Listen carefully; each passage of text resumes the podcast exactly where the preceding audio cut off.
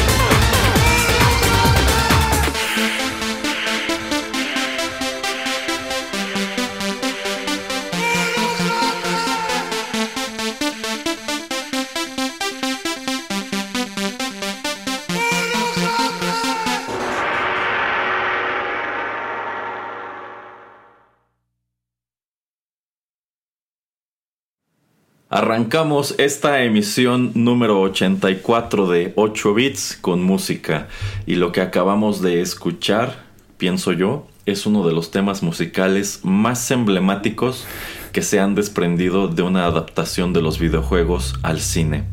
Esto se tituló Techno Syndrome corrió a cargo de The Immortals y este fue el tema principal de Mortal Kombat, la película de 1995 dirigida por Paul W.S. Anderson. La música de esta película fue recopilada en un álbum por la discográfica TVT. Y es con este dato que le doy la bienvenida a este programa a nuestro conocido villano internacional, el señor Juanito Pereira. ¿Cómo le va, señor Pereira? Muy bien, y de villano nada, que. bueno, y seguramente por esto el señor Pereira y todos ustedes ya adivinan de qué estaremos platicando en esta ocasión. Últimamente aquí en 8 bits hemos estado hablando de productos pues muy singulares, spin-offs, adaptaciones, óperas rock y cosas así. En esta ocasión, digamos que se desdibuja la frontera entre 8 bits y Juanito y las películas porque estaremos hablando sobre Mortal Kombat, la película de 1995. ¿Qué le parece, señor Pereira? Me parece un episodio muy interesante de 8 bits aquí. sí, la verdad es que me debatí bastante entre colocar esta, este programa como una emisión de Juanito y las películas o aquí en 8 bits, pero, pero bueno, en realidad esto se me ocurrió a raíz de que se acaba de estrenar pues esta nueva adaptación cinematográfica. Eh, no estaremos hablando sobre ella en este programa. Probablemente más adelante les traigamos como tal eh, nuestra reseña o nuestros comentarios de esa película. Hay por allí una que otra cosita que podremos comprar aquí, pero en sí quiero que nos enfoquemos en la película de 1995, que bueno, en sí es uno de los primeros filmes de Paul W.S. Anderson, quien más adelante se volvió más no diría famoso, yo diría infame por las películas de Resident Evil con Mila Jovovich, pero aquí más o menos venía empezando. Antes de esto arrojó una película que por lo menos a mí me parece muy interesante que es eh, Event Horizon. Este, y bueno, en 1995 le ofrecen esta primera adaptación de un título que venía muy fuerte de los arcades con el primer Mortal Kombat. El segundo Mortal Kombat ya se había estrenado para, para entonces. Y bueno, en sí esta es una de las primeras adaptaciones que se hacen de los videojuegos al cine. Y digo de las primeras porque creo que fue la cuarta o la quinta. Antes vimos esta película de Super Mario Brothers que le encanta al señor Pereira. Antes vimos esta otra película de Double Dragon que también le encanta al señor Pereira. Antes vimos la favorita del señor Pereira que es Street Fighter con Jean-Claude Van Damme. y posteriormente nos vino Mortal Kombat en 1995. Y yo sé que para mucha gente allá afuera, muchas personas tienen la noción de que esta película es horrible. Pero yo pienso, señor Pereira, no sé usted, que quienes piensan que es horrible es porque la están confundiendo con Mortal Kombat Annihilation, que fue la secuela. Pero la verdad yo, creo que esta película ha envejecido muy bien. Yo creo que efectivamente esto tú ibas a verlo al cine en 1995 y salías así como que no estoy seguro de que acabo de ver. Pero conforme ha pasado el tiempo y conforme nos hemos saturado de pésimas adaptaciones de los videojuegos al cine, creo que esta ha incrementado, ha ido subiendo, ha mejorado su posición como una adaptación, si no excelente, una adaptación bastante digna de su material de origen. Eh, ya estaremos discutiendo sobre eso en los bloques siguientes. Aquí nada más como datos generales. Bueno, ya les dije, la película fue dirigida por Paul W.S. Anderson, quien en aquel entonces solamente era Paul Anderson. Después tuvo que agregarle lo de W.S. para que no se confundiera con otro Paul Anderson que es más famoso y es mejor cineasta, creo yo. y la película viene estelarizada por Christopher Lambert, Robin Shue, Lyndon Ashby. Eh, Bridget Wilson, eh, eh, Talisa Soto, Chris Casamasa y bueno, otros, otros tantos. La verdad es que, bueno, de este elenco, el único que era en ese, en ese entonces una superestrella era Christopher Lambert, que nos venía, nos venía muy famoso de dónde, señor Pereira. Ahí, tal vez de Highlander. Exactamente, agarraron nada menos que al Highlander para que se convirtiera en Lord Raiden en esta adaptación. Eh, y de ahí en fuera, bueno, el resto del elenco, la verdad es que no eran actores muy conocidos. Pues la verdad es que ni dentro ni fuera de los Estados Unidos. Pero mirando en retrospectiva, creo que hay muchas buenas decisiones que tomó en su momento Paul Anderson con el elenco, con la historia, con, con otras tantas cosas. Pero bueno, nada más para ir cerrando este bloque de datos generales. Ya en los siguientes vamos a entrar de lleno con otras eh, cuestiones, otras opiniones. Eh, ¿A usted le tocó ver esta película en el cine en su momento, señor Pereira? Qué buena pregunta. la verdad, mm, tengo que decir que sí, pero no me acuerdo exactamente. Pero según yo sí, sí fui a verla al cine. Ok, a mí, a mí también me tocó verla en el cine y la verdad, en, su momento me gustó. La verdad es que me gustó, aunque debo confesar que no me gustó tanto como ahora.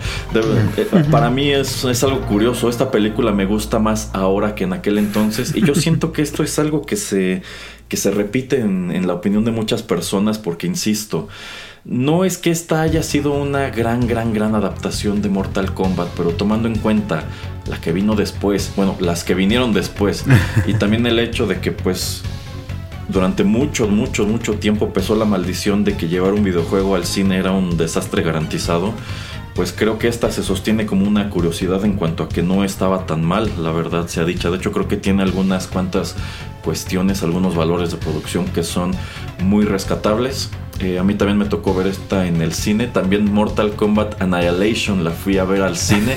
y de hecho me acompañó el señorito Andrés, señor Pereira.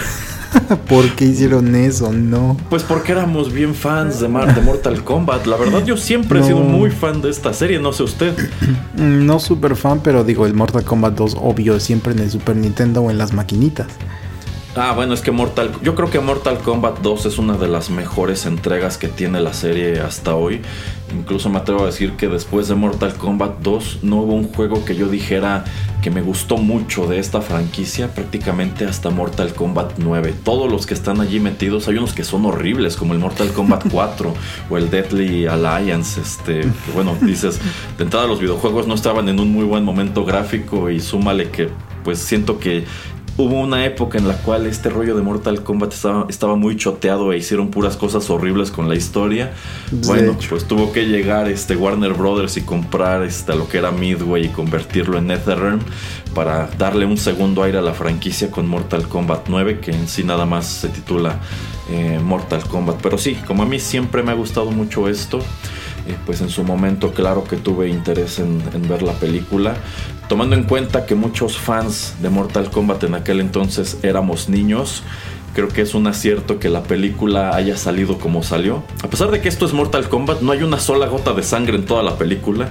Tiene fatalities, así como bien fatalities ni nada. Sí, es bueno, es que, bueno, es que sí tiene fatalities, pero no son estos fatalities de los juegos más recientes que son súper gráficos y eh, salen como 25 galones de sangre de un puñetazo. este, entonces, eh, pues sí, sí, sí me acuerdo este, mucho cuando vi las películas en el, en el cine. Me acuerdo mucho de eso, que la segunda incluso la fui a ver con, con André.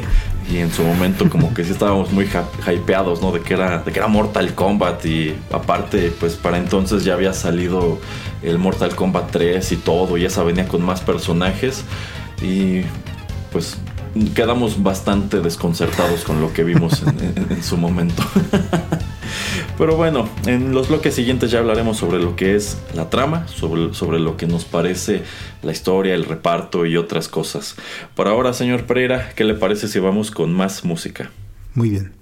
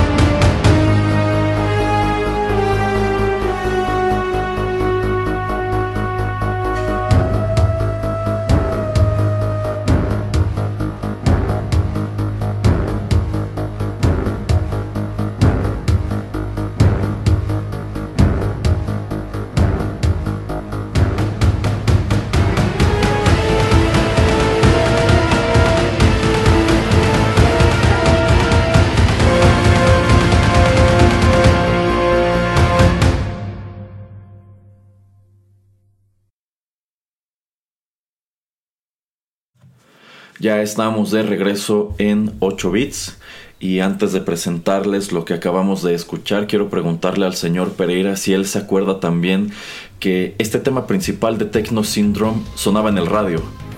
Mm, no me acuerdo tanto en el radio, pero eh, me acuerdo que sí, era una canción super catchy. Y entonces em, después deciden en cierta manera como adaptar la canción de la película a los juegos, ¿no? O sea, como que como que en cierta manera se, se, volvió el icono de, de, los videojuegos sin ser parte de ellos.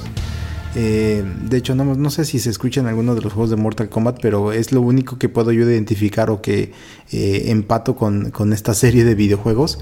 Eh, pero no, no me acuerdo haberlo escuchado en la radio. Digo, es porque tiene ya hace tantos años, pero me imagino que sí estuvo ahí.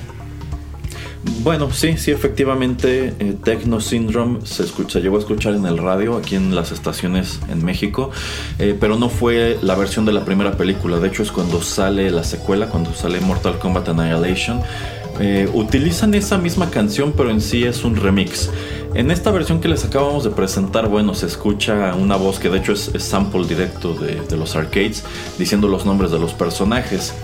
Eh, cuando sale la segunda película, como trae un elenco considerablemente más grande, bueno, pues vuelven a, grabar esto y meten los nombres de esos otros tantos personajes. Esa es la versión que se escucha, bueno, que se escuchó en el radio. Eh, son canciones, bueno, son dos versiones muy fáciles de confundir porque la verdad es que son casi idénticas. Realmente lo que las distingue una de otra es ese detalle de los nombres que se escuchan durante los, durante los versos. Eh, y para resolver la duda del señor Pereira, no.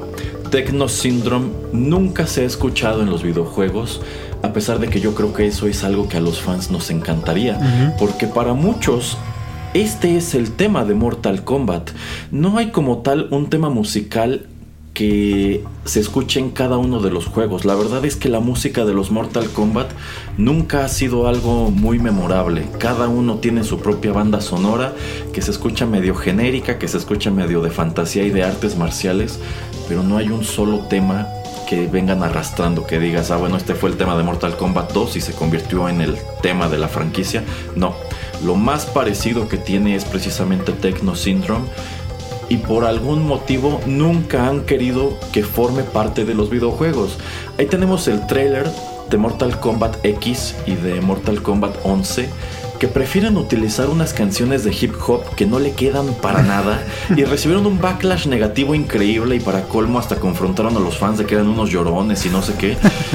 Antes que usar esta pieza cuando todos querríamos que en algún punto del juego, aunque fueran los avances del nuevo juego, utilizaran esta canción, que de hecho yo creo que una de las decisiones muy acertadas que toma eh, James Wan, que fue el productor de la nueva película, es utilizar Techno Syndrome, pero pues tristemente no utiliza una versión que se parezca a esto, hacen un remake pues más adecuado a la música que se escucha en esa película que por lo menos para mí no funcionó gran cosa. Yo no hubiera tenido objeción en que utilizaran esta misma versión, porque insisto, para muchos este es el tema de Mortal Kombat. Dicho todo eso, ahora sí, lo que acabamos de escuchar se titula Liu vs. Sub-Zero y como el título delata, este es el tema musical que acompaña ese combate en específico, el de Liu Kang contra Sub-Zero. La banda sonora de esta película fue escrita por George S. Clinton. Y bueno, existen dos álbumes que salieron como acompañantes de la película. Uno de ellos fue el soundtrack que reúne... Eh, bueno, incluye Techno Syndrome y otro número de canciones, pues precisamente de música electrónica o música techno, que se añadieron a esta, a esta película. Y está también la banda sonora, que es así es la recopilación de la música original que escribe George S. Clinton para el filme, en, cuyas pistas, en muchas de esas pistas, toca la guitarra Buckethead. Y creo que precisamente esta es una de ellas. Entonces, eh, la verdad es que esta película tenía muy buena música, incluso si no te gusta como tal la cinta o si nunca la has visto, yo creo que en sí, tanto el disco de techno como el disco de la banda sonora son muy buenos productos su propia, por su propia cuenta. Eh, bueno, ¿de dónde nos viene Mortal Kombat? Bueno, este es uno de los más grandes títulos de pelea en la historia de la industria. Es, bueno, prácticamente digamos que existen dos gigantes aquí, que son Street Fighter y Mortal Kombat. En sí, el, el más importante es Street Fighter porque sin un arcade como Street Fighter 2, el género de peleas quizás sería algo muy distinto y quizás no habría explotado como explotó a principios de los 90. Y es precisamente esa explosión la que lleva a dos desarrolladores que se llaman Ed Boon y John Tobias a desarrollar su propio arcade, eh, me parece que en 1993. Eh, pues más que nada como pues derivado de la curiosidad que ellos tenían por hacer un videojuego, por hacer un videojuego de peleas y por eh, la afición que tenían por el cine de artes marciales. Y una historia que ya les he contado antes aquí en el podcast es que en realidad el primer Mortal Kombat ellos querían que fuera algo así como una adaptación de Bloodsport, la película favorita del señor Pereira de Jean-Claude Van Damme, que ya hemos comentado aquí en el podcast. Este, y bueno, en sí el personaje de Johnny Cage tiene su origen allí. Ellos querían que el protagonista de este videojuego fuera eh, Jean-Claude Van Damme, pero pues en su momento él no quiso nada que ver con, con eso. Hay que recordar que en aquel entonces los videojuegos eran vistos como juguetes, como un entretenimiento para niños. Eh, pero bueno, ellos deciden concluir el proyecto y el resultado es Mortal Kombat que cuando llegó al mercado se convirtió en un fenómeno instantáneo porque este fue el primer videojuego de peleas en tener un alto grado de violencia. Tanto así que tú al final del segundo round, cuando ganabas tu segundo round, podías ejecutar a tu oponente. Había sangre, había esqueletos, había fuego, bueno, había todas las cosas que, que tus papás no querían que vieras en un videojuego. Este título fue tan comentado y tan influyente que incluso pues todo este sistema del el rating system es ESRB System, me parece, señor Pereira. Que es el que le pone calificación a los juegos de que si es R, si es este, kid friendly, etcétera. Bueno, eso tuvo que crearse como resultado de todas las polémicas que tuvo en su momento Mortal Kombat. Y fue tan popular que eh, me parece que al año, dos años después es cuando sacan la secuela, que fue Mortal Kombat 2, que es un gran, es un gran título. Eh, y bueno, eso derivó eventualmente también en la película. Esta película, cabe señalar, en su momento también se la ofrecieron a Jean-Claude Van Damme.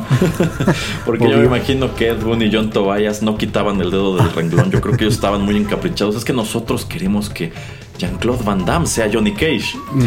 Pero en lugar de eso, pues Van Damme se fue con la competencia y apareció un año antes en la película de Street Fighter y pues tuvieron que buscar un elenco distinto para hacer esta, esta película. Y bueno, la verdad sea dicha es que incluso cuando salió Mortal Kombat 2, no había mucha historia. Ahí estaban los personajes, tenías más o menos el planteamiento de que era el torneo Mortal Kombat, pero no tenías estas narrativas súper retorcidas que tenemos actualmente. Entonces, yo creo que Paul W.S. Anderson, con lo que tenía como material de origen en los videojuegos, con los personajes que aparecían en esos videojuegos, pues hizo un muy buen trabajo eh, en esta película tratando de pues contar una historia con todo eso, una historia que empezara en una parte y que terminara en, otra. Eh, ya nos dijo el señor Pereira en el bloque anterior que él sí jugaba eh, Mortal Kombat 2 en el Super Nintendo, pero ¿qué tan fan era, señor Pereira? ¿Qué tanto le gustaba? Em, Por ejemplo, comparándolo con un Street Fighter. No, yo jugaba más Street Fighter 2 que Mortal Kombat. Yo creo que bueno, sobre todo como lo jugaba en el Super Nintendo, al menos mi, feeling, mi sensación era que se veía mejor, a mi parecer, el Street Fighter 2. Eh, se sentía más como un videojuego, no trataba de ser tan realista. Eh, y también, no sé, me gustaba más la, jugabilidad. Era un poquito más difícil para mí sacar los combos en el Mortal Kombat 2, eh, sobre todo en el Super Nintendo. En, en, las maquinitas, obviamente, con la palanca era más fácil. Y yo creo que por eso es que me gustaba más. Eh, y, no sé, me, identificaba más rápido con el control eh, del Street Fighter. Y como te digo, como todavía parecía más caricatura, más animación eh, ese juego, me gustaba más que, que el Mortal Kombat 2. De hecho, yo coincido en cuanto a que era más fácil jugar cualquier Street Fighter que Mortal Kombat en sí. Eh, Mortal Kombat tiene una larga tradición de que pues son títulos complicados, son títulos que en sí no se juegan igual que, que, un Street Fighter. O sea, si tú eras muy bueno en Street Fighter 2 y de pronto querías brincarte a Mortal Kombat, la verdad es que no había muchas cosas que pudieras eh, trasladar. O sea, hay un número de movimientos especiales que sí se hacen igual. O sea, son secuencias ya súper consagradas que en cualquier título de peleas te sirven para algo. Pero empezando por el hecho de que tú en Street Fighter para bloquear tenías que arrojar este, tu control o tu pad para atrás. Y aquí tenías que utilizar un botón especial para bloquear bueno, eso cambiaba algunas cosas, eh, no era un juego igual de dinámico, vamos, sí tenía un buen número de, diferencias, pero yo creo que el señor Pereira mencionó algo que es muy importante de esos primeros títulos de Mortal Kombat, que es el hecho de que Street Fighter era un juego animado, era un juego pues más caricaturesco. Mortal Kombat probablemente fue el primer videojuego en utilizar motion capture para sus personajes. Cuando tú asomabas a un gabinete de Mortal Kombat o Mortal Kombat 2, bueno, este personaje de Liu Kang, Johnny Cage, Sonya Blade, cualquiera de esos, en realidad pues hubo un actor que se caracterizó así y grabó todos esos movimientos que tú estás utilizando.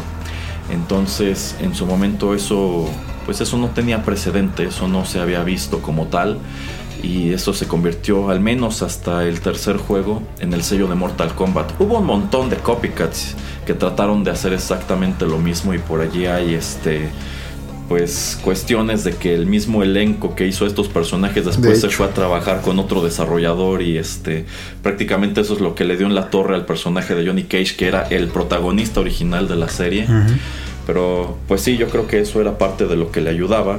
Y yo creo que al momento de que tú agarrabas esos personajes de motion capture que tú veías en los juegos y los trasladabas a la película, yo creo que también ese es otro acierto que tuvo eh, Paul W.S. Anderson.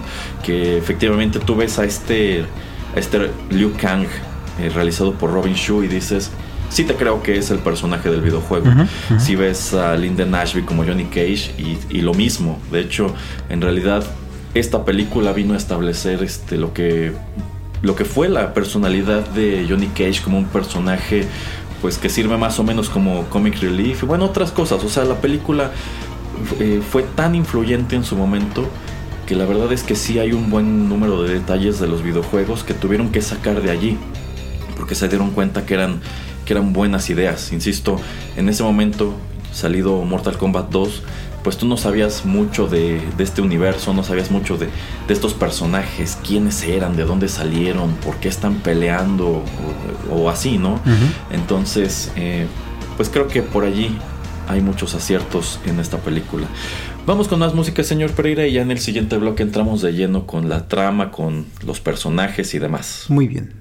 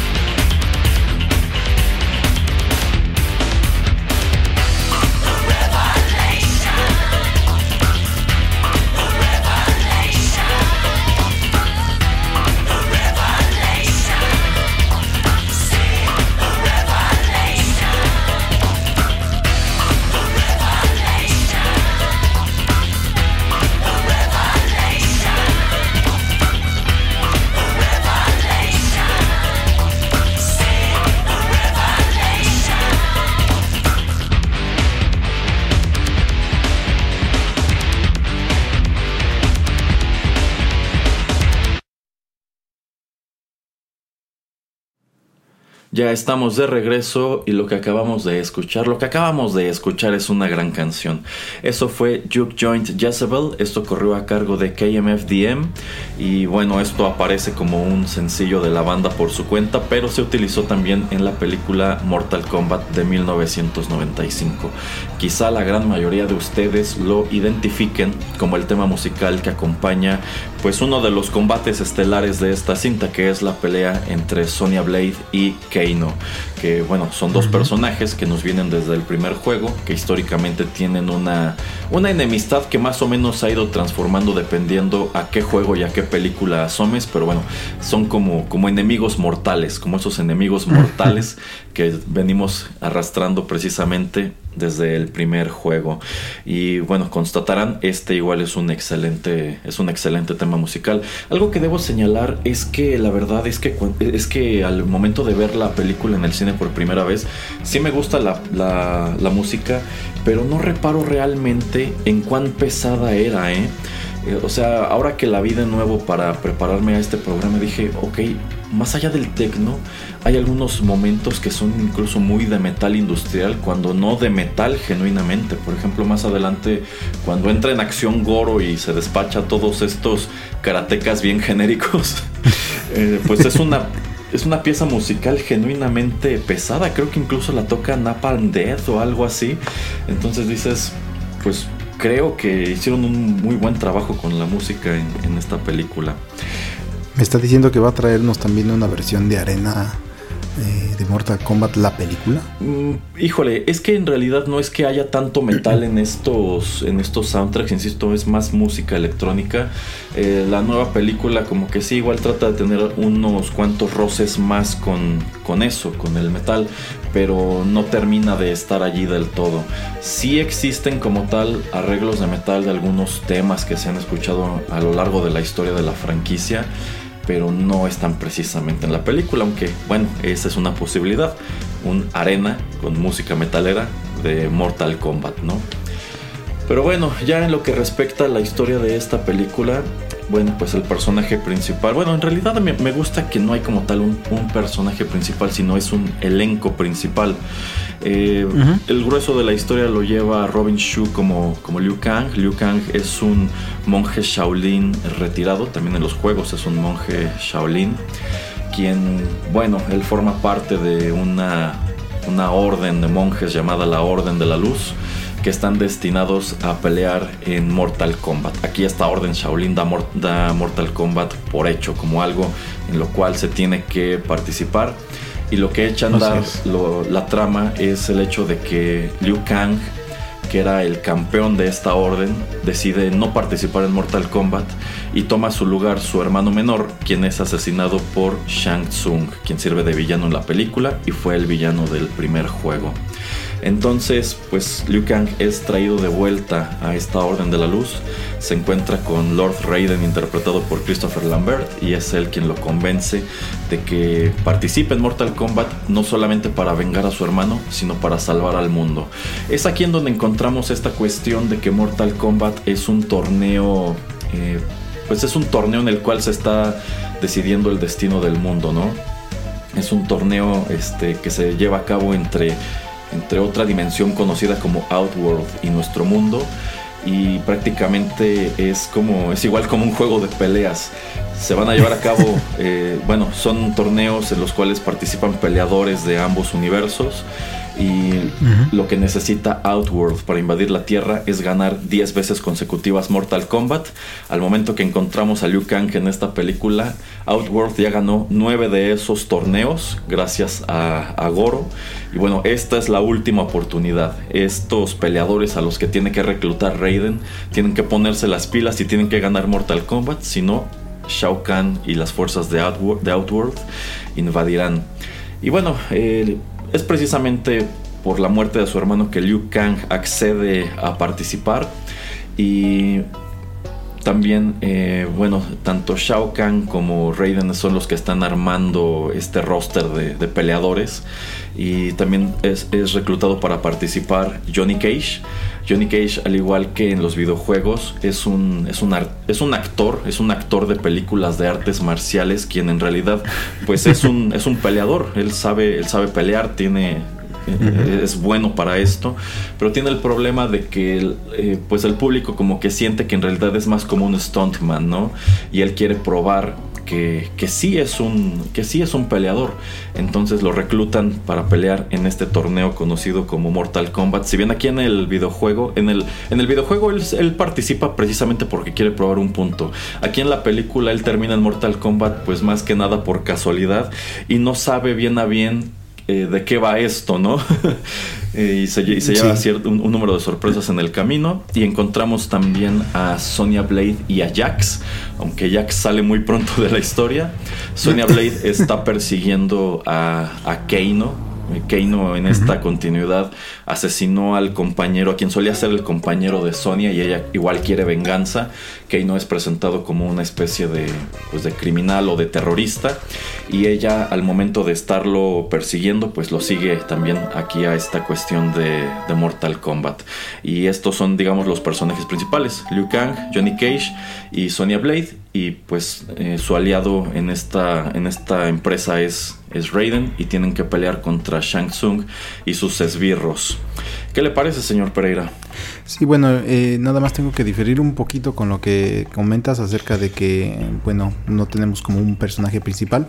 Yo siento que Liu Kang es un poquito más como el, personaje que más vemos.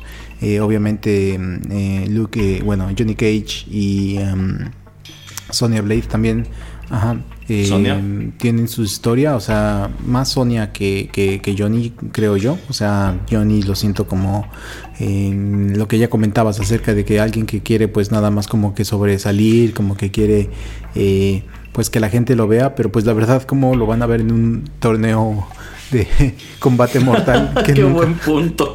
que no va a ser televisado ni nada, o sea, nadie va a saber que... Ah, pero después puede regresar el señor Pereira y hacer Bloodsport, inspirada en un torneo clandestino que nadie vio, en el cual él participó. De hecho. Entonces me gusta más este la, motivación o, o, por qué Sonia pues persigue a Keino, por ejemplo, lo que ya comentabas, eh, lo de Liu Kang y el hermano asesinado.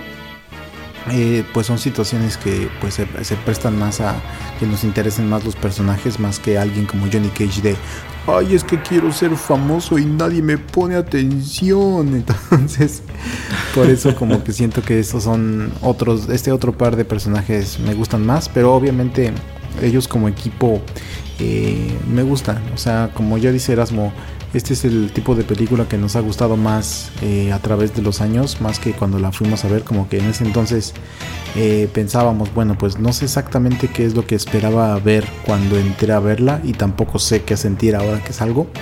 Eh, lo que yo quería comentar es que pues siempre se me ha hecho muy difícil el trasladar sobre todo películas que tienen que ver o que están relacionadas o basadas en juegos de peleas porque pues no, bueno, e, e, es muy extraño si no tienen un, lore ya establecido eh, bastante, no solamente en, este, en, los juegos, sino como tal vez en historias, en libros o en, cuentos, etcétera, como para poder pues tener algo más, eh, una base de donde poder salir, ¿no? Entonces, eh, pues es bastante difícil poder tener una historia muy completa, que de hecho esta me termina gustando y obviamente eh, creo que Erasmus se le mm, olvidó mencionar que, bueno, estos em,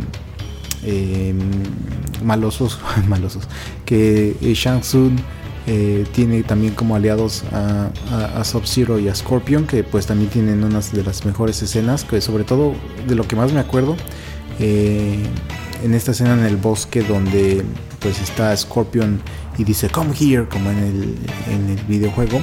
Esto sale en el trailer, entonces eso yo creo que fue como que lo que compró, ¿no? O sea, como que ya, aquí te toma mi dinero, ¿no? Ese meme de, de Fry donde está take my money, así de, ok, ya nada más con esa escena, yo creo que muchos de nosotros dijimos, ok, quiero verla porque en verdad se ve que, que esto va a suceder.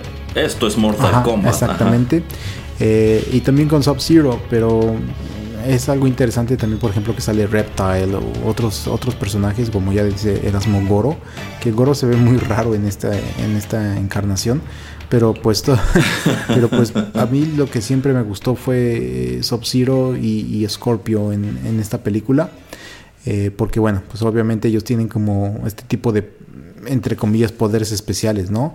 Que pues Liu Kang, Johnny Cage y Sonya pues simplemente se basan mucho más en sus golpes, en la estrategia, en la manera de, pelear. Pero pues lo icónico, o al menos a mí lo que me encantaba siempre era Sub-Zero en los, en los juegos, entonces por eso verlo en, el, en la película pues fue de las cosas que más me encantaron. Eh, sí, sí, yo creo que a nivel personaje es muy fidedigno en cuanto que incluso eh, pues poderes o habilidades, ataques especiales que tú ves en los videojuegos están aquí en la, en la pantalla. O sea, tú ves efectivamente a Sub-Zero congelar a la gente, tú ves a Scorpion. Bueno, en el videojuego lo que usa es como tal una especie de. me parece que es como un kunai con una cadena, ¿no? Para jalar este al, rival. Aquí, pues deciden transformarlo en una especie de serpiente que le sale de la mano. No, no me desagrada. Pero algo que me gustó mucho precisamente de ese Get Over Here es que fue tan fidedigno, tan al detalle, que bueno, en, los juegos, desde el primer Mortal Kombat, el que hace la voz de Scorpion, mínimo para decir eso de Get Over Here, es precisamente Ed Boon.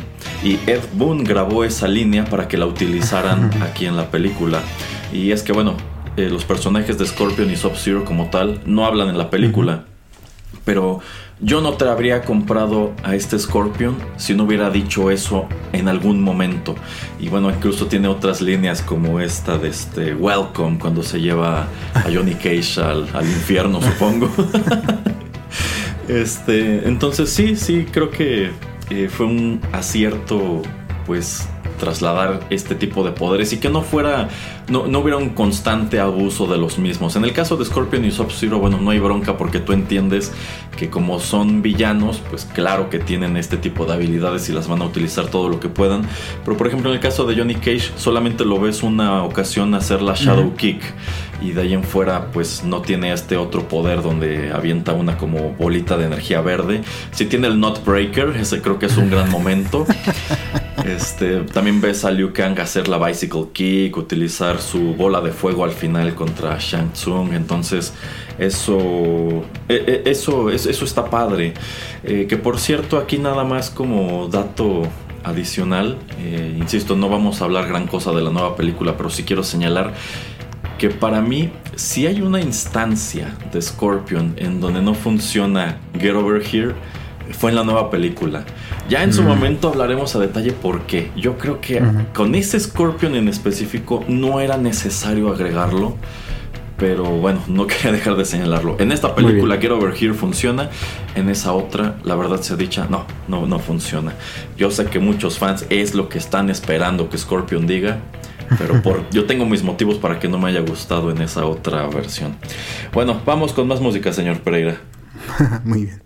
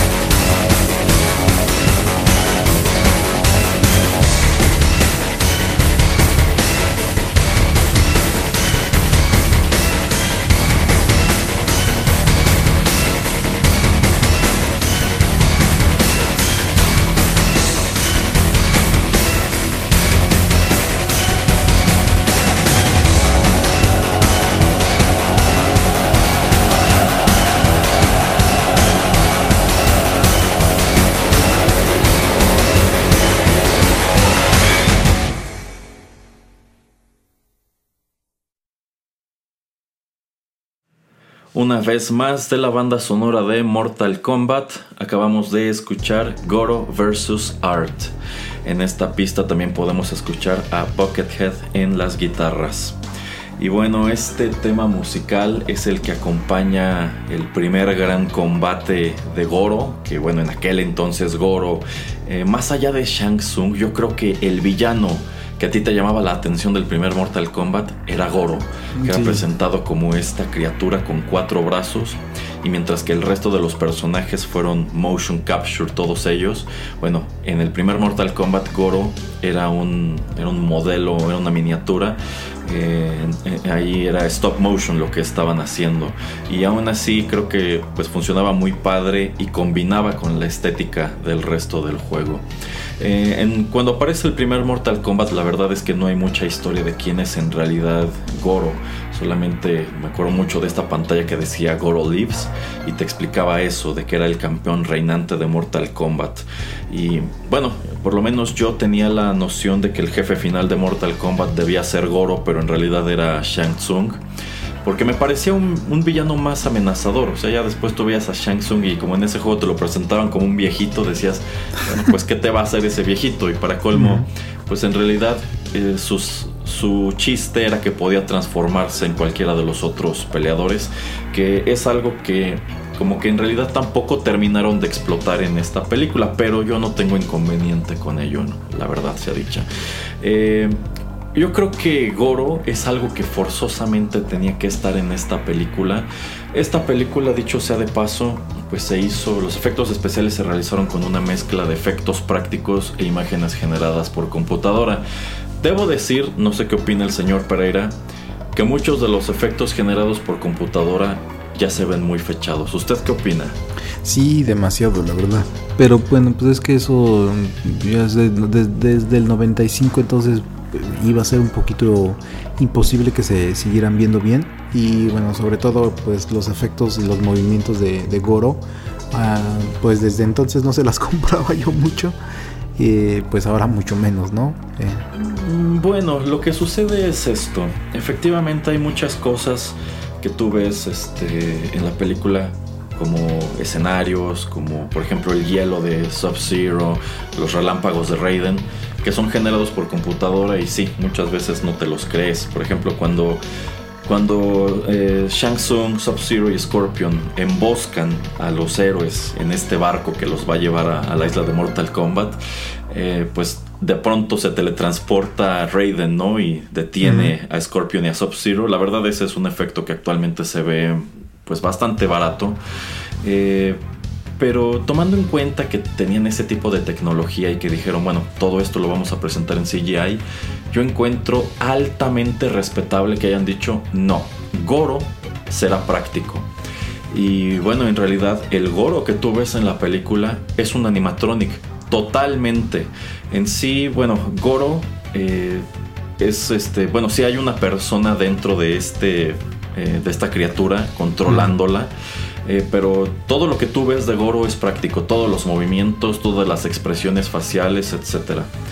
A decir de Lyndon Ashby en una entrevista, eh, bueno, siempre estuvo previsto que en algún punto de la película Johnny Cage pelearía contra, contra Goro. Eh, a decir de Lyndon Ashby, Goro probablemente fuera en ese momento el animatronic más complejo sobre la faz de la Tierra.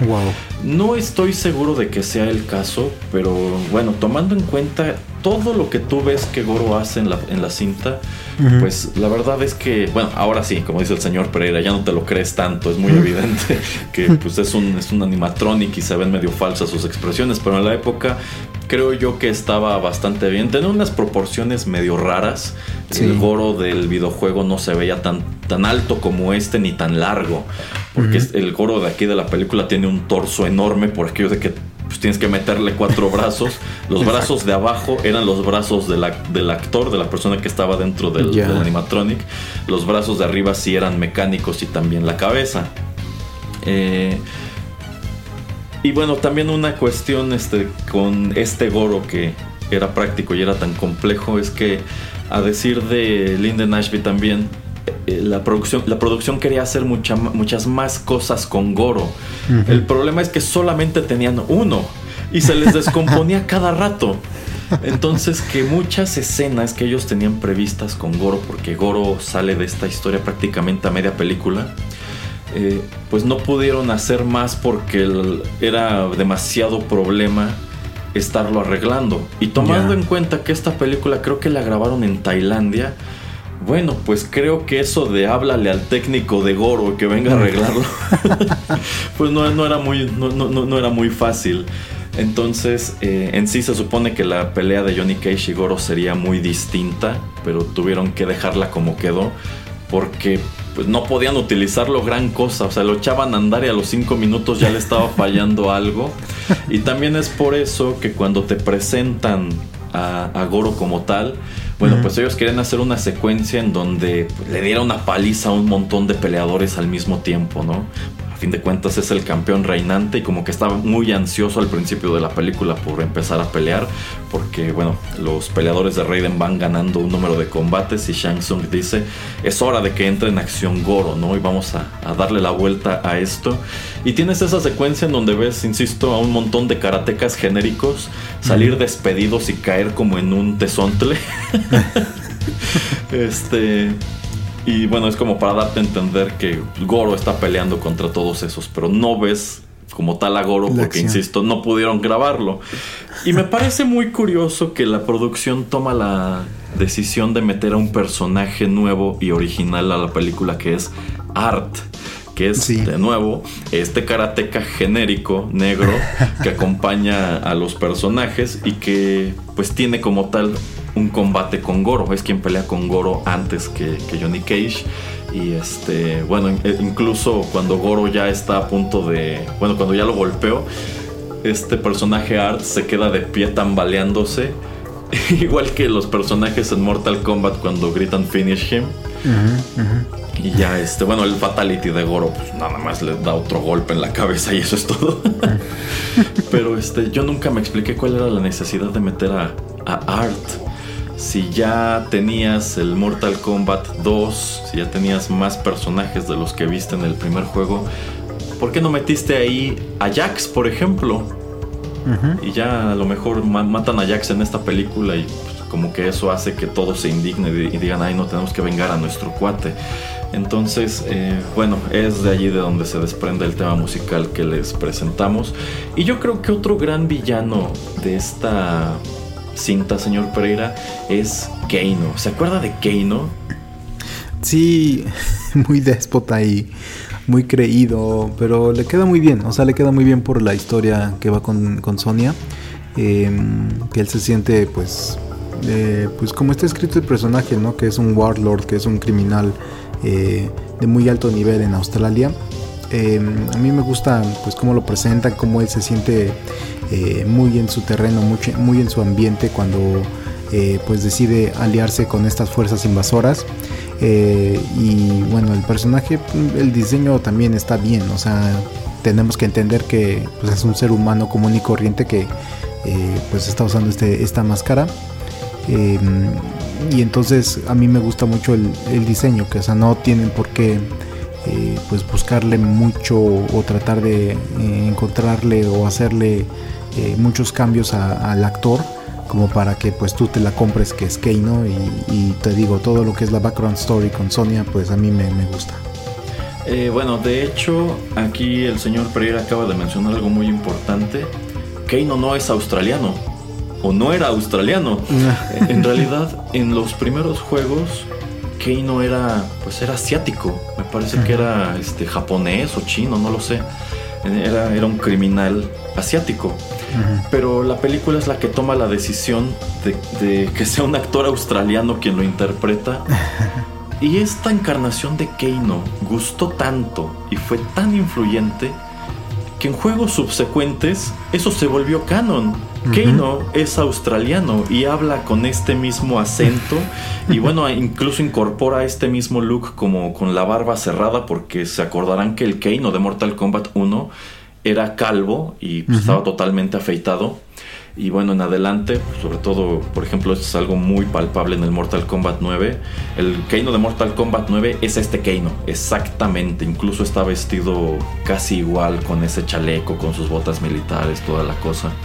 Eh, entonces es otra cosa que encuentro muy interesante, como pues la película se las apañó para transformar por completo a un personaje que, bueno, no era un personaje tan grande, tanto así que ni siquiera sale en Mortal Kombat 2, pero cuando deciden retomarlo en Mortal Kombat 3 y más allá, pues se inclinan más por el Keino de la película que por el original. Y dicho sea de paso, esto de los atuendos. Eh, también me gusta que algunos personajes no traen el mismo atuendo del juego. Por ejemplo, el atuendo original de Sonia, yo no entiendo de dónde lo sacaron o por qué se ve así.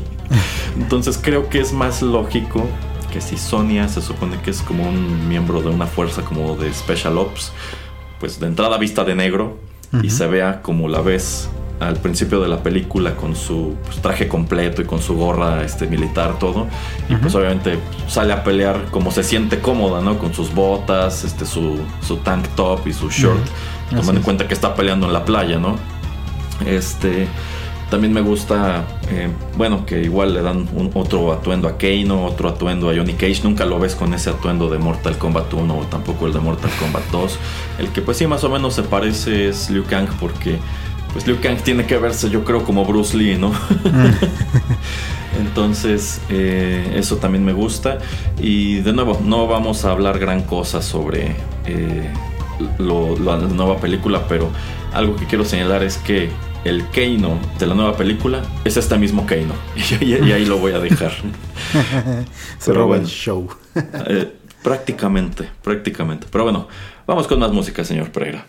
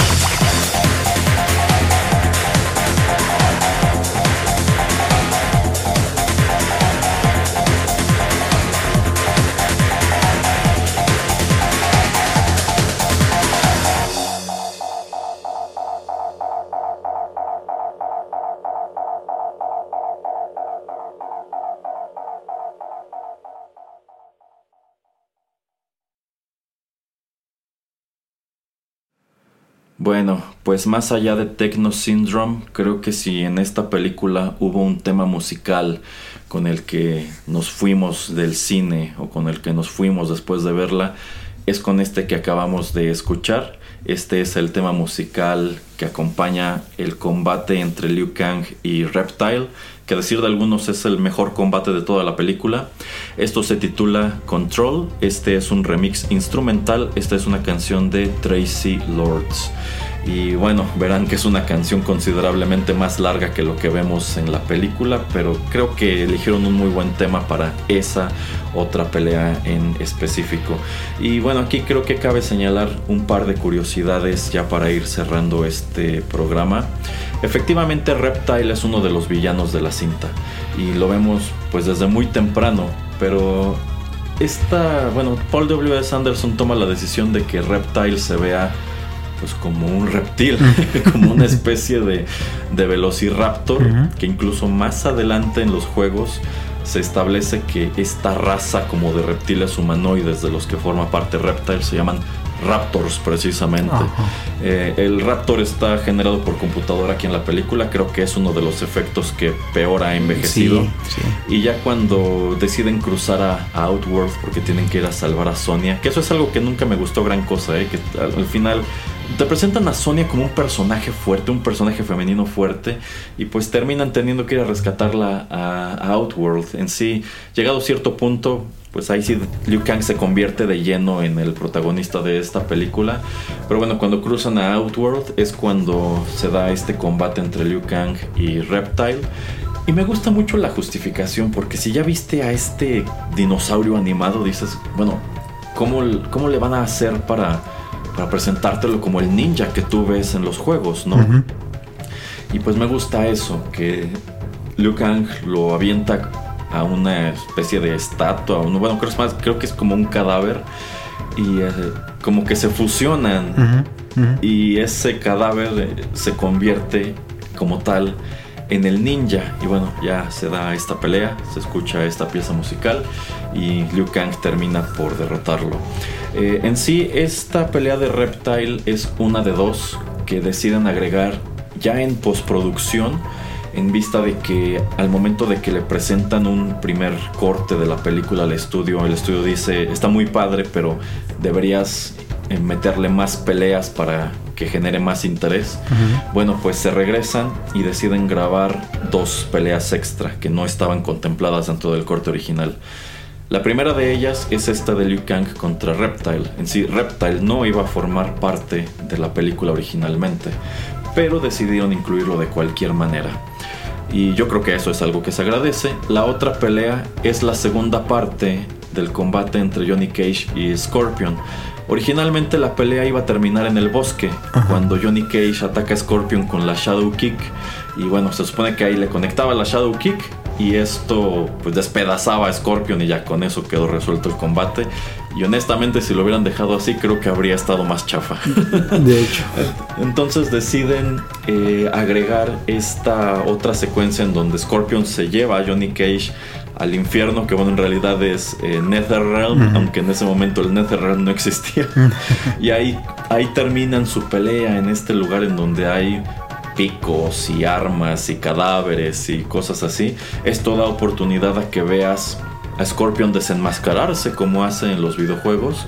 Creo que ese efecto no está tan mal todo este, todo este tiempo después. Entonces eh, creo que pues tuvieron esa oportunidad de enriquecer la película, de meter estos estas otras peleas para igual hacerla un poco más larga. Y bueno, otro dato adicional es que, eh, bueno, como suele suceder en este tipo de filmes, todos estos actores tenían a su stunt double, excepto Robin Shue. Eh, Robin Shue entró a esta película decidido a que él quería hacer todos sus stunts. Eh, Lyndon Ashby y Bridget eh, Wilson sí tenían a sus, a sus dobles. pero bueno, ellos trataron, como querían pues que la película quedara bien, la verdad sea dicha, pues se nota que sí había la intención de que esta fuera una buena película. Pues ellos trataron de hacer todo lo que pudieron. O sea, si tenían que hacer stunts, trataban de hacerlos. Ya nada más lo que era muy difícil o era muy peligroso, ahí sí entraba, ahí sí entraba el doble. Pero entonces eso da pie al hecho de que puedas ver incluso muchas de estas peleas desde un wide angle, porque sí son los actores como tal. Eh, bueno, pues al parecer llevaban una especie de, de récord o de tally de cuántas lesiones llevaban precisamente por estar haciendo los stunts. Y hay un momento en esta pelea de Liu Kang con Reptile en donde Reptile acomoda una patada a Liu Kang y lo arroja contra una columna. Esa era una columna real. Y genuinamente aventaron a Robin Shu contra, contra la columna. Y se dio ese golpe. Oh, wow. Y se rompió tres costillas. y siguió eh, grabando. Oh, wow. Fue ya que terminaron, ya que gritaron corte, que se empezó a doler y dijo, creo que me rompí algo. Y ya lo revisaron y, efectivamente se rompió tres costillas. El actor que hizo a Reptile, bueno, eh, yo pensaba que eh, Chris Casamasa, que es quien hizo a, Sub-Zero y a Scorpion, también era Reptile, pero no, al parecer es otro stuntman que de hecho hace a, Scorpion, a, Sub-Zero sin máscara en Mortal Kombat Annihilation. Este, también hay un momento en donde Liu Kang lo patea él se da una maroma y se pega en las espinillas en creo que es una como mesa de piedra. Y ese también es un golpe real. Y bueno, obviamente él traía protección debajo del traje. Pero este, pues sí se acomodó un muy buen golpe. y creo que el compadre tuvo problemas para caminar tiempo después y así. Qué intenso. Entonces me parece curioso eso, que algunos de los golpes que tú ves en la película pues no, no, no, no, era parte de la coreografía. Sí, que son, son, son trancazos reales que se acomodaron los actores. Qué curioso, eso no lo sabía, pero eh, pues obviamente en una película con mucho contacto y sobre todo esto de peleas, pues yo creo que iba pues, a, suceder. Tampoco sabía esto de que pues les dicen que tienen que grabar otro par de eh, escenas o de peleas como para eh, hacer más intensa, más atractiva la película. Eh, ¿No crees, Erasmo, que eso también sucede por lo que nos comentabas acerca del animatronic de Goro, que tal vez les estaba fallando mucho y pues eh, tal vez la historia no, no, nos iba a llevar al secuestro de Sonia, sino a tener tal vez más, más peleas en el Mortal Kombat? Eh, pero pues que tuviera más presencia Goro, porque como ya comentabas, eso se me hace muy muy de Mario Bros y de que la princesa no está en este castillo y la secuestró Bowser. Híjole, sí, sí. Sí, yo supongo que el hecho de que no, no hayan podido utilizar más a Goro le debe haber restado a la película. Yo estoy seguro que la intención era que pues te mostraran varios combates de Goro. Y, pero entonces, bueno, entonces, y yo supongo que era, bueno, eh, como que el villano a vencer dentro del torneo es, es Goro. Y una vez que lo derrotas, bueno, ya nada más resta ir por Shang Tsung. Pero insisto, en vista de que aquí Goro sale prácticamente a, media película porque no pudieron grabar lo que querían grabar, creo que es un acierto que hayan rellenado parte de ese hueco con este rollo de ir a, Outworld, de la pelea con, con, eh, Reptile.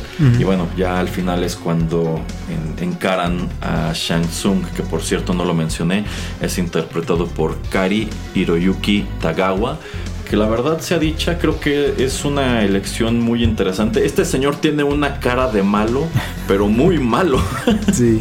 Entonces esta, esta toma al principio cuando incluso señala la cámara y dice esto de Your soul is mine. Incluso ese es otro detalle que han tratado de replicar en los juegos. Creo que en el Mortal Kombat 9 y también en el último, que de hecho en el último hacen que se parezca a propósito a este actor este, tiene esa misma línea donde señala y dice eso de Your soul is mine. que bueno, nos lleva al último punto de este comentario que es Shang Tsung. Shang Tsung era el villano original del primer Mortal Kombat. Es un personaje que ha sido muy recurrente en entregas eh, subsecuentes. ¿Qué le parece a usted Shang Tsung en esta película, señor Pereira?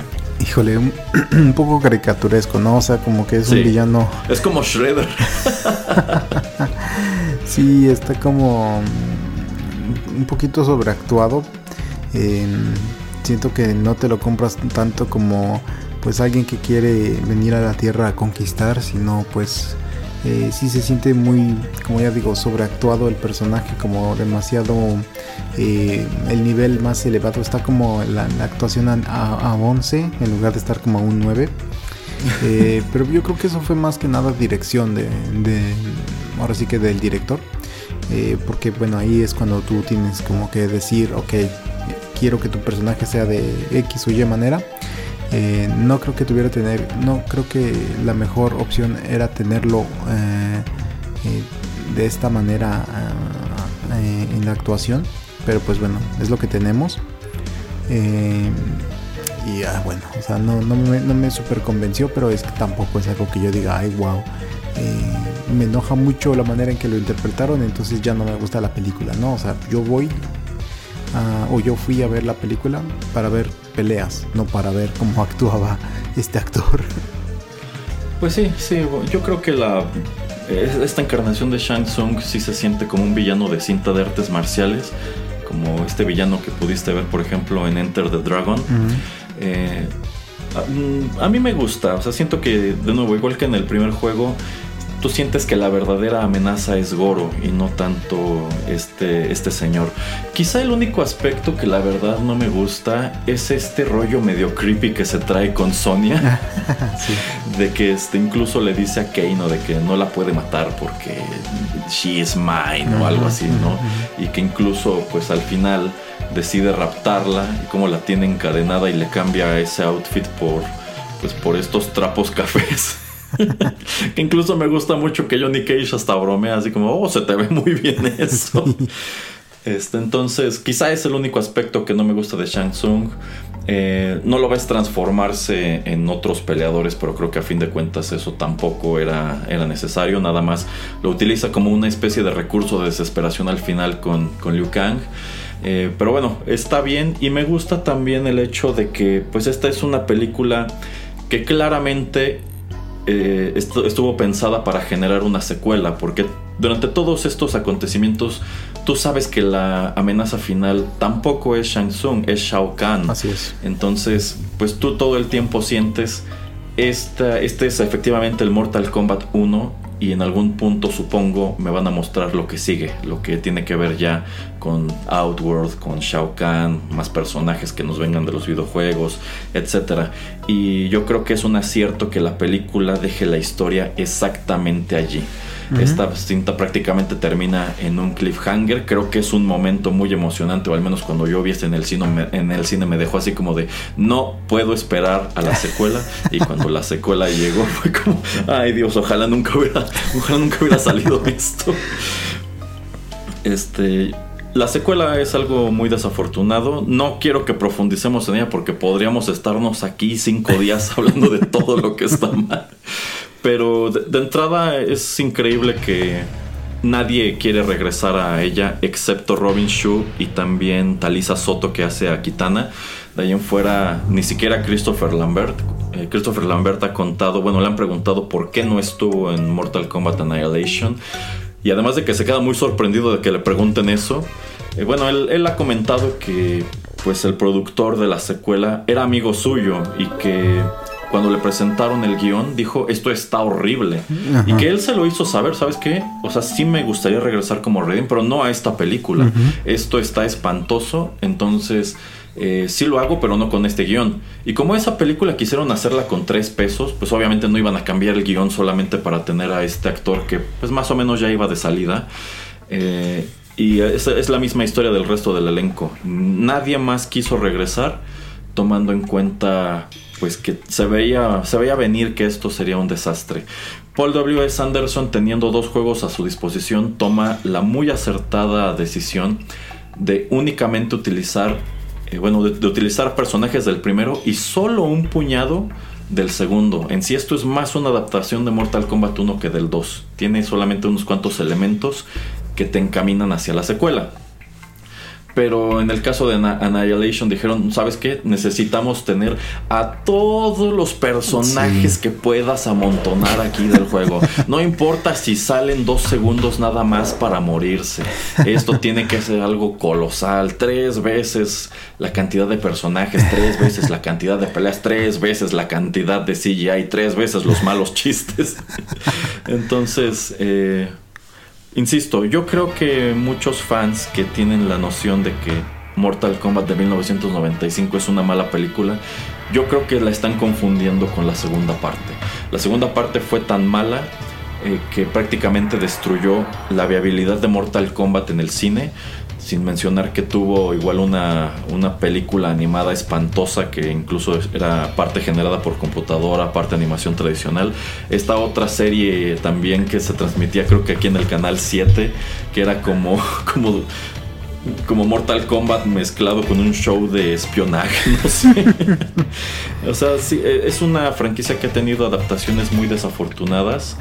Tanto así que no es hasta años recientes que pues ha resurgido ese, interés por llevar otra vez Mortal Kombat al cine. Tenemos estos cortos que estuvieron creo que en YouTube y en Maquinima de eh, Mortal Kombat Legacy que estaban muy padres. Tenemos esta nueva película que viene cargada de buenas intenciones. Ya hablaremos sobre ella, ya hablaremos sobre esas intenciones. Entonces, eh, yo creo que empezaron con el pie derecho con esta película, pero después tuvieron un montón de tropiezos. Sí, así es. Entonces, eh, pues les recomendamos mejor ver la primera película o jugar por lo menos un Mortal Kombat 2. Em, nada más, antes de finalizar, me gustaría pues em, saber tu comentario, Erasmo, porque algo que sí, no que me haya molestado, pero que me pareció muy extraño eh, de la primera película es que Raiden nunca pelea. Bueno, es que Raiden históricamente es un personaje bien inútil, tanto así que en el Mortal Kombat 9 se encargan de hacerlo casi un chiste recurrente. Eh, que toma puras malas decisiones y para ser el dios del relámpago y el máximo alegro de la humanidad y así, pues parece no, no, saber muy bien lo que está haciendo. Eh, o sea, aquí te dan un pretexto muy claro de que, bueno, es que él es un dios. el resto de los personajes son, son humanos. Shang Tsung será un hechicero y lo que quieras, pero son humanos. Entonces, como que él está jugando por las reglas. Él no puede intervenir directamente en Mortal Kombat. Eh, ya en la secuela sí lo ves pelear y también hay un pretexto bien barato por el cual sí puedes pelear y por el cual tiene el cabello corto. este, pero no sé, o sea, como esta figura, como este mentor que está allí solamente para guiar a nuestros héroes, creo que está bien. Sí tiene nada más esta escena donde los salva de, Scorpion y de Sub-Zero cuando los emboscan, pero incluso él mismo lo comenta, ¿no? Como yo no, no puedo participar directamente en esto porque los Elder Gods me lo tienen prohibido. Eh, también quiero señalar que a mí sí me gusta Christopher Lambert como Raiden. Hay mucha gente que señala que eh, bueno, y esto es ya en tiempos más recientes, en aquel entonces no nos importaba. Hay mucha gente que ha señalado es que por qué no le dieron el personaje a un actor asiático, ¿no? Porque efectivamente en, todos los juegos pues, él tiene, un, se ve como un personaje asiático. Eh, y también han señalado mucho que este Raiden tiene un sentido del humor medio retorcido, como cuando les dice esto de que tienen que ganar este Mortal Kombat y si no el mundo será destruido. Con esa, esa, risa muy peculiar que tiene Christopher Lambert. Exactamente. Este, ese, ese momento donde se ríe y ese que, que se ríe después dice, I'm sorry eso es genuino, o sea, no estaba previsto que se riera. Él se rió porque, porque le dio risa, yo creo, el diálogo. Y se rió y es como sorry y pensó, yo creo, lo van a cortar, ¿no? Pero terminaron dejándolo. Ah. Sin mencionar que, pues, en realidad Christopher Lambert fue como que un gran héroe, un gran benefactor de esta película. Todas sus escenas, en vista de que él fue el actor más caro de esta producción, iban a grabarse en Estados Unidos y después se iban a llevar la producción a Tailandia. Eh, en sí, pues no estaba previsto que él interactuara mucho con ninguno de estos personajes, él solamente saldría al principio y al final. Pero Christopher Lambert dijo, no, no, no, no, no, no, no, yo quiero ser parte de Mortal Kombat y a ver cómo le hacen, pero yo con mi dinero me voy a pagar un avión a Tailandia, yo con mi dinero me voy a quedar en Tailandia y voy a participar en el rodaje y por eso lo ves todavía más. Y tengo entendido que él, este Él, incluso pagó este, la fiesta cuando terminaron el rodaje y todo. Entonces, eh, pues al parecer el señor es, es un tipazo y se portó súper bien durante esta, durante esta producción. Entonces, eh, a mí me gusta, a mí me gusta como Raiden, a mí me gusta mucho esta película. Creo que, creo que está muy bien, insisto. Y hoy la veo y me gusta más que ayer. wow. pues no tengo nada más que agregar, nada más quería saber un poquito acerca de su opinión del señor Christopher Lambert, porque no habíamos hablado casi nada de él. Eh, pero bueno, eso, nada más tenía yo curiosidad. Ah, y la última cosa. Cuando usted juega Mortal Kombat 2, no el más nuevo, el 9, cuando usted juega el 2, ¿a qué personaje es el que más escogía? Híjole, debo confesar que yo siempre fui muy fan de Johnny Cage. ¿Cómo crees? Sí, sí, a mí me gustaba jugar con Johnny Cage en Mortal Kombat 1 porque a fin de cuentas era el personaje principal. También me gusta mucho Scorpion, de hecho en juegos más recientes que ya traen más personajes que me da flojera explorar, pues prefiero siempre pegarme con, con Scorpion. Con Scorpion no hay pierde, siempre va a ser un personaje súper balanceado. Pero con quien también jugaba muy bien en el Mortal Kombat 2 era con Kitana. Ajá, ok. No, no, con Milina, era con Milina. Ya, ok. Ajá. ¿Usted, ¿Usted con quién jugaba, señor Pereira? Pues con el eh, Useless Raiden y con Sub-Zero. Ah, Sub-Zero también era un buen personaje. Raiden, la verdad, en todos los juegos siempre me ha parecido un muy mal personaje. No sé, no sé por qué tiene sus fans, no sé por qué no lo arreglan de alguna manera y por qué no le quitan estos gritos ridículos cuando hace su proyectil. no, no, no sé, no sé. Pregúntale a los, a los productores o los creadores del juego. Sí, la próxima vez que me encuentre a Ed Boon en alguna Comic Con de San Diego le voy a preguntar. Pero bueno, Mortal Kombat 1995, muy recomendable. Y es con esto que llegamos al final de esta emisión de 8 bits. Muchas gracias por escucharnos. Ya les traeremos más adelante nuestros comentarios de la nueva película de Mortal Kombat, porque no sé el señor Pereira, pero yo sí tengo mucho que decir sobre ella. Insisto, me contuve para no, no soltar casi nada aquí. Bien hecho. Despídase, señor Pereira. Muchas gracias a todos y no olviden eh, estar en contacto con nosotros. Si quieren recibir todos los nuevos episodios que estamos grabando, pues suscríbanse a este podcast en Apple, en, sus dispositivos iPhone, en Android. Eh, también nos encuentran en Spotify, Tuning Radio y en SoundCloud.com. Muy bien. De nuevo, gracias por la sintonía. Nosotros fuimos Juanito Pereira y Erasmo y ya saben, los esperamos en los contenidos de Rotterdam Press.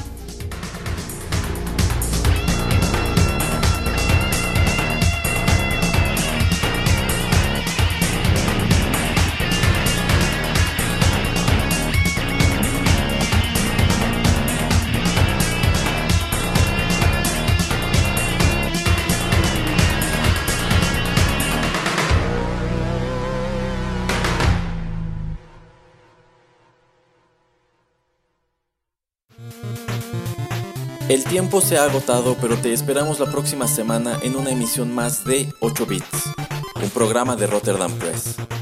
Hasta la próxima.